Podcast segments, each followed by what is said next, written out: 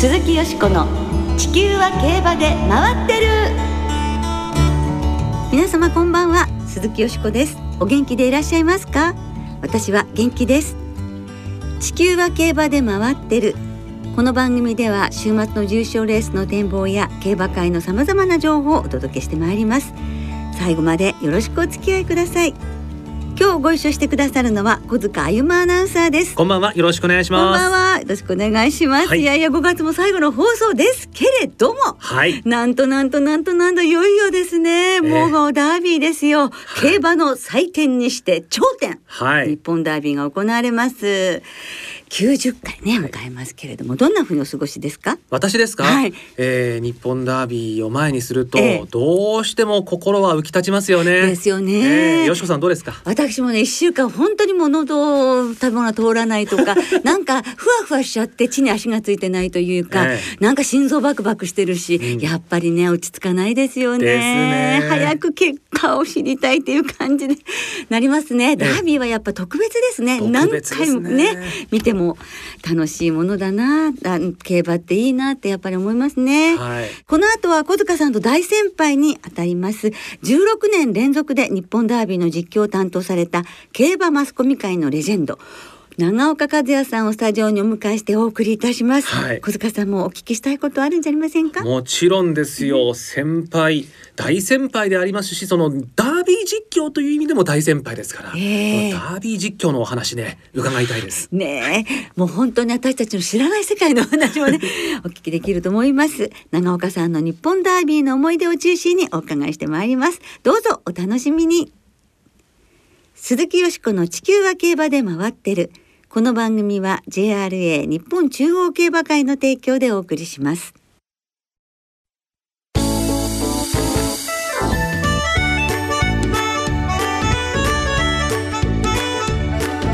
鈴木よしこの地球は競馬で回ってる。競馬マスコミ界のレジェンド長岡和也さんに伺う日本ダービーの思い出。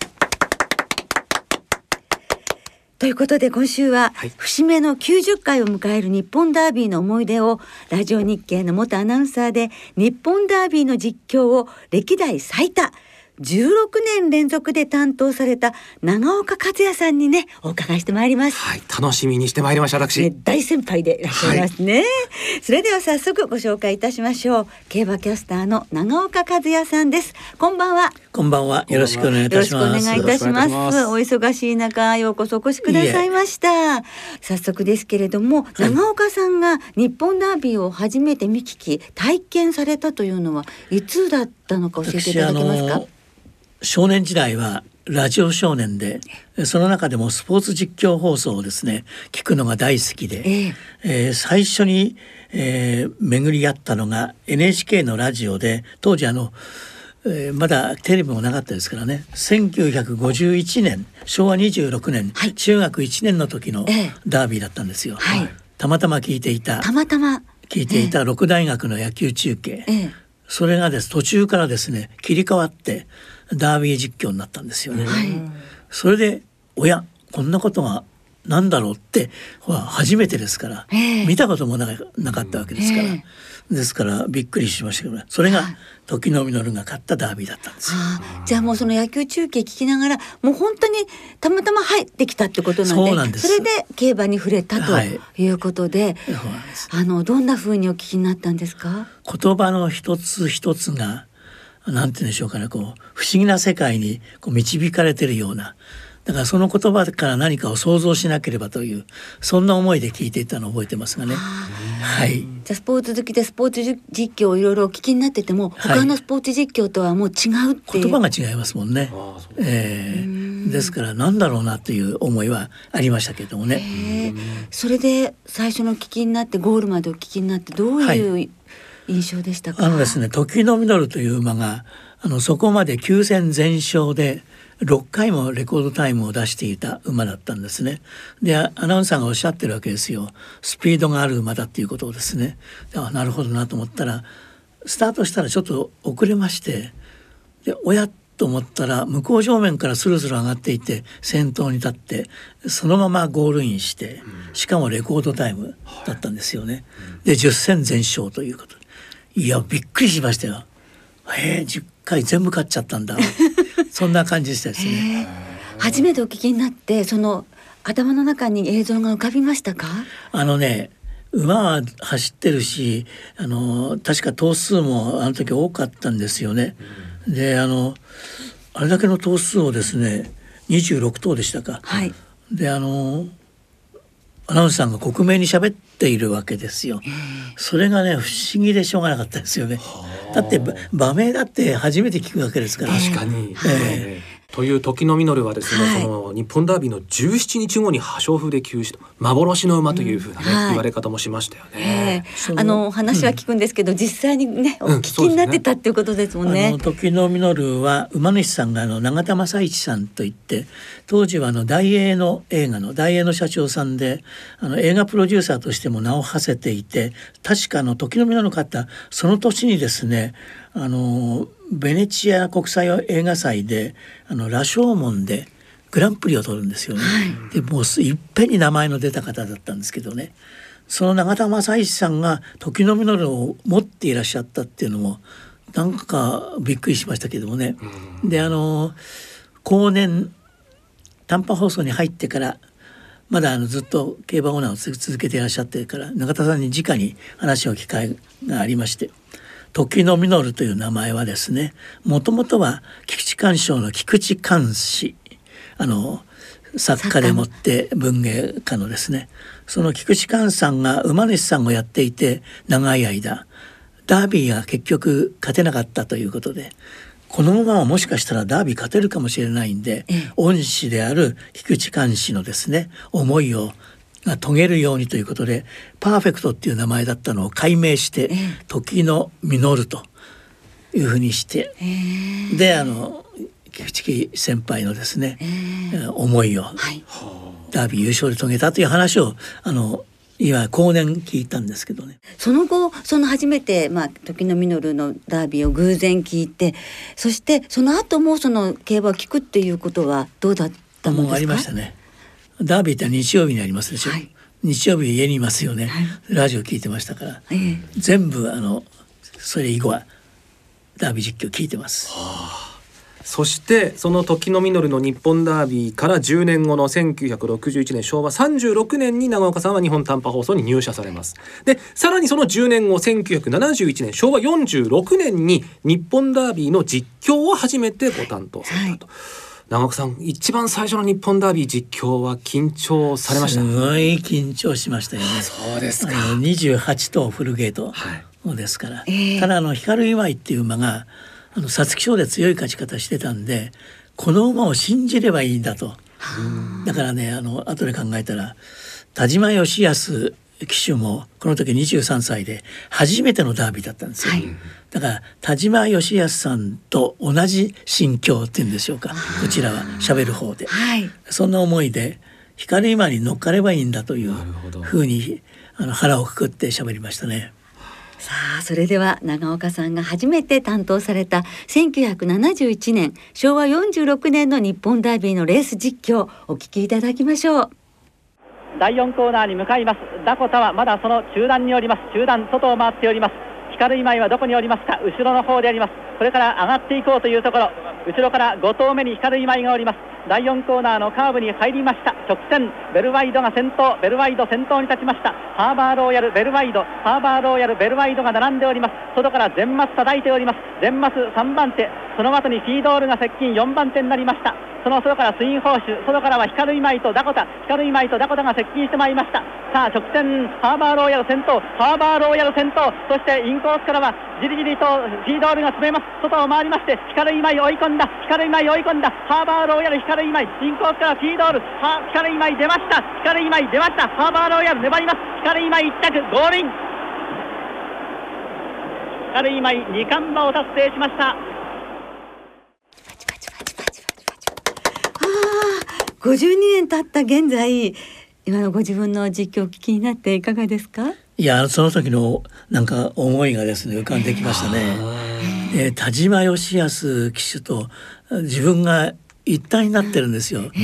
だからね一生懸命田島義康を探すんですよね。なんかそんな感じは聞こえてきましたね。はい、そうしたらねあの直線に向いてから24とごぼう抜きでしたからねあれは。はい、だからそれは爽快ですね今度は。えー、あの田島義康さんが後日ですね語ったのは私はダービーに乗るんじゃなくて光今に乗るんだというおっしゃったんですよ。で田島さんに申し上げたんですね。私はね光今田島さんに乗ってダービーを喋ってましたって言ったんですけどね、えーえー、なんかそういう一旦一体感っていうのが嬉しかったですね。はい、初めて同士っていう。そうですね。はいで、えー、その1971年から16年連続で長岡さん日本ダービーの実況を担当されることになります、えー、その中でもね思い出伺っていきたいんですが、はい、あのリスナーの方からもですねラジオネーム東京大王ワッカさんからいただきました、はじめまして長岡さんベタな質問ですが過去の日本ダービーで印象に残っている馬は何でしょうかというそんなあご質問をいただきましたが思い出の日本ダービーいかがですか？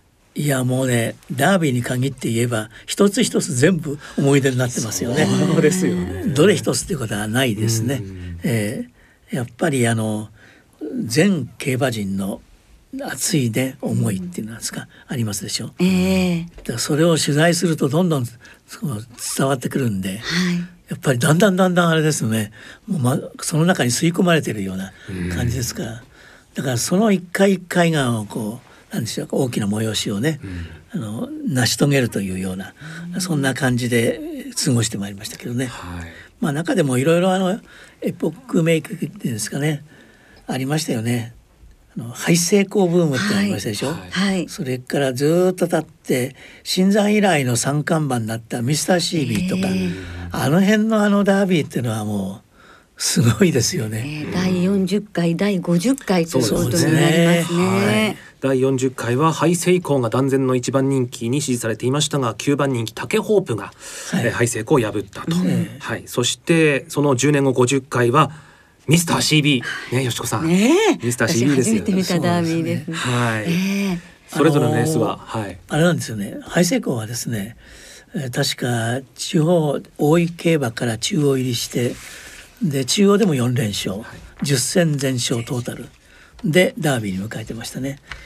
確か60数パーセントという支持率で圧倒的一番人気でした。66%でしたっけ、そうですね。でねあの取材当然しますでしょ。で東京競馬場にあの厩舎があった時ですから取材に行くんですよ。ええ、で取材者の大半は廃成功に取材したいわけですよ。はい、廃成功の関係者の周りにはすごい人の山なんですよね。え、ですからこちらちょっと離れてその様子を見てたんですよ。そしたらそこへですね竹ホープの島田勲騎手がですね来て「すごいね」なんて始まってから、はい、であの名言が出たんですね。はい、こっちも4本足だと、はい、あっちも4本足ならこっちも4本足だと、うん、ああそうだなって。そして一言。ああいう時にはですねレースは必ず速くなるって言うんですよ。あのハイセイクをめがけてみんな行くから、はい、だからねうちの竹ホープは今すごく良くなってきているから、はい、追い込みでねうまくいくと思うとすごい大ヒントもらっちゃったんですよ。えー、レース実況の時には、えー、竹ホープ探しましたもん。ああそうですか。前は競り合ってなかなかね、えー、先頭が決まんないんですよ。うん、2コーナー回るまで。はい、でその間でも後ろをいつも見て竹ホープ後方から4投目ってアナウンスしてる。それがゴールに結びつくわけですね。ねそうです、ね、それがね、そうなんですよ。見つけてたのと見つけてないのではね、全然違いましたよね。違いますね。ねあの勝利した後にも島田さんと何かお話されたんですか？あもちろん、えー、家にまで行って、えー、話を伺ったりいろいろしましたけど、えー、竹岡はあの会いにまで行きました。谷川牧場にあの経営をされたんですけど、であの乗せていただいたりして。乗せていただいたんですか？はい。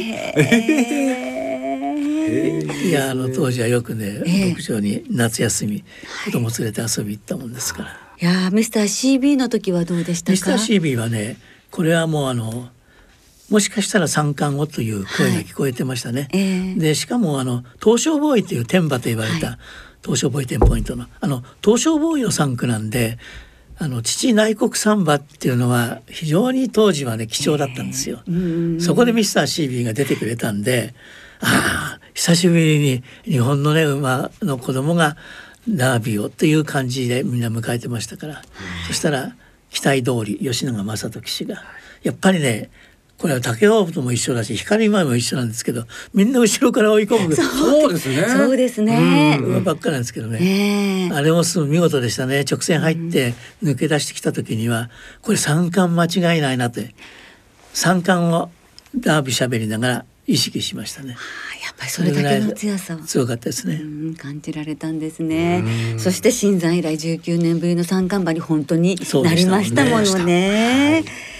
さあもうなんかお話を伺ってるともっともっとと思うんですけれども、ね。はい今は40回50回とあの聞かせていただいて、はい。今年は90回はい。ということになりますね。そうですね。そして今年の実況を担当される小塚さん、はい。ね。長岡さんにはい。何かこう実況する際の何かお聞きしたいことありますか？いやもうダービー実況の大先輩での長岡さんにですねその日本ダービーを実況する際の心構えぜひ心構えというよりもやっぱりダービーのヒノキ舞台に出ることが全てのホースマンの夢ですからダービーイコール勲章という思いは強いんですよね。ですからダービーに出た馬出る馬もう全部ねこれはね敬意を表して、ダービーダンディーズというはいふうな扱い方で、はいえあのみんな平等にですねえ接してきたという自負はありますけどね。はいいかがですか？肝に銘じて実況したいと思います。ね本当今年の実況ね期待しており18とのます。敬意を表してはい実況します。はい、でもダービーはそういうレースですか？そうですよねあのやっぱりあのなんていうか熱意とそれからあの緊張感っていうんですか？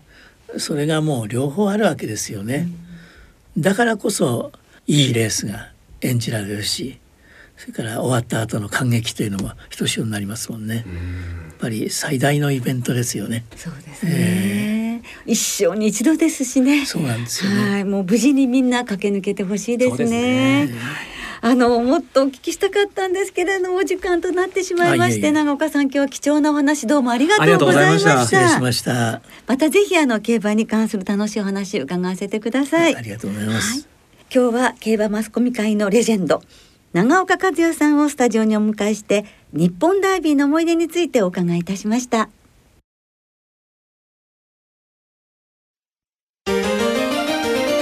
鈴木よしこの地球は競馬で回ってる。ここからは週末に行われる重賞を展望していきましょう。今週は土曜日に京都で青いステークス。日曜日に東京で日本ダービーと目黒記念が行われます、はい日曜東京で行われます。競馬の祭典 G1 日本ダービーを展望していきましょう、はい。金曜正午時点東京は天候晴れ芝ダート涼で日曜日の東京競馬場晴れ時々曇りで最高気温27度。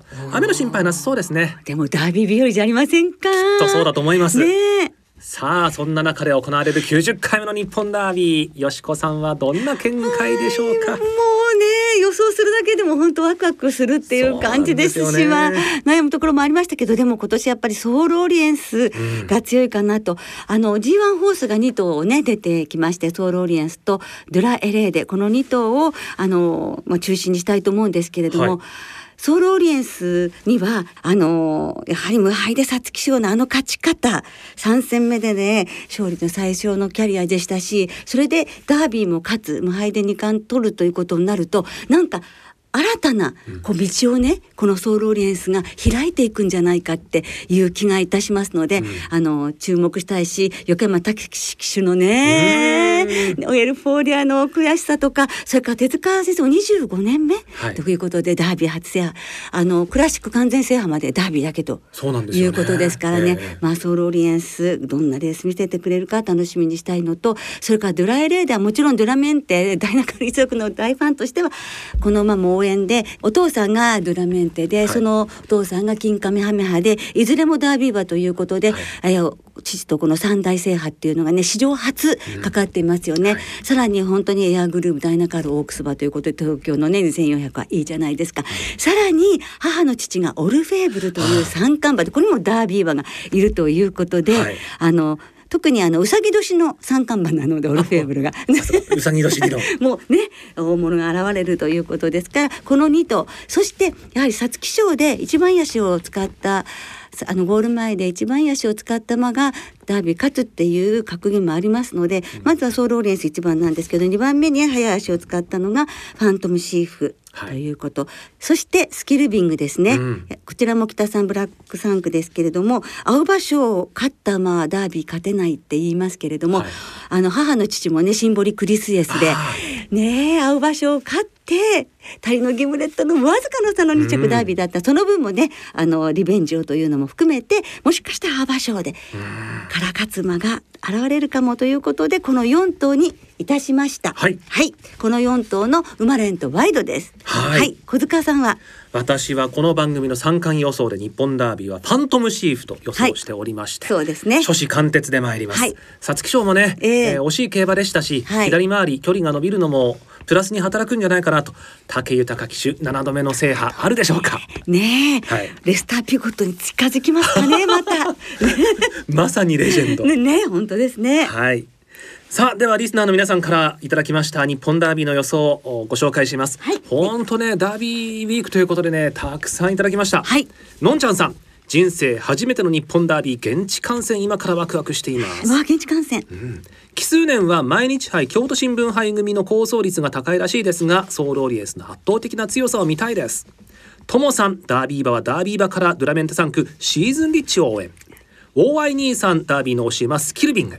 アンチモンさんソールオリエンス。皐月賞馬が3枠5番に入ったのは92年以降4回目。過去3頭すべて三冠馬関谷うまいもんさん枠順を見て揺るぎない確信を得ました。ソールオリエンスから狙います。同じですね。うまままんさん本命シーズンリッチ戸崎啓太騎手です。えー、2度も日本ダービー2着と悔しい思いをしている戸崎騎手に何としても今年は勝たせてあげたい。馬なりくん .com さんスキルビング。ラベル単服勝負さん勝つのはソウルオリエンスかスキルビングだと思いますが人気薄が馬券に絡む気がします。頼むぞ和夫アメリカンシュガーさんはトップナイフ。何より見たいのはノリさんのガッツポーズ。長岡のマーサさんはソウルオリエンス頑張れファイナルワンダーさんファントムシーフ。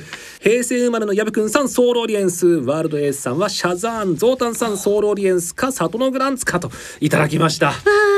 本ねたくさんいただきまして。まだまだご紹介しきれてません。そうなんです。時間の都合で全てご紹介できなくて本当に申し訳ございませんがダービーへの皆さんの熱い思いが伝わってまいりました、はい。ありがとうございます。なおこの番組は金曜日のお昼過ぎに収録しています。その後発表されました出走取り消し機種変更などについては JRA のウェブサイトなどでご確認ください。また重症予想はメール送信フォームから金曜正午までにお送りください、はい、よろしくお願いします。来週は G1 安田記念の展望を中心にお届けいたします。そして来週は特集で思い出の新馬戦をお送りいたします。今回夏競馬編です2歳の夏までに行われたリスナーの皆さんの思い出の新馬戦をメール送信フォームからどしどしお寄せくださいね、ダービーはあれば新馬戦ですものね。早いですよ、はいお聞きの皆さんの予想、そして思い出の新馬戦、ぜひ教えてください。お待ちしています。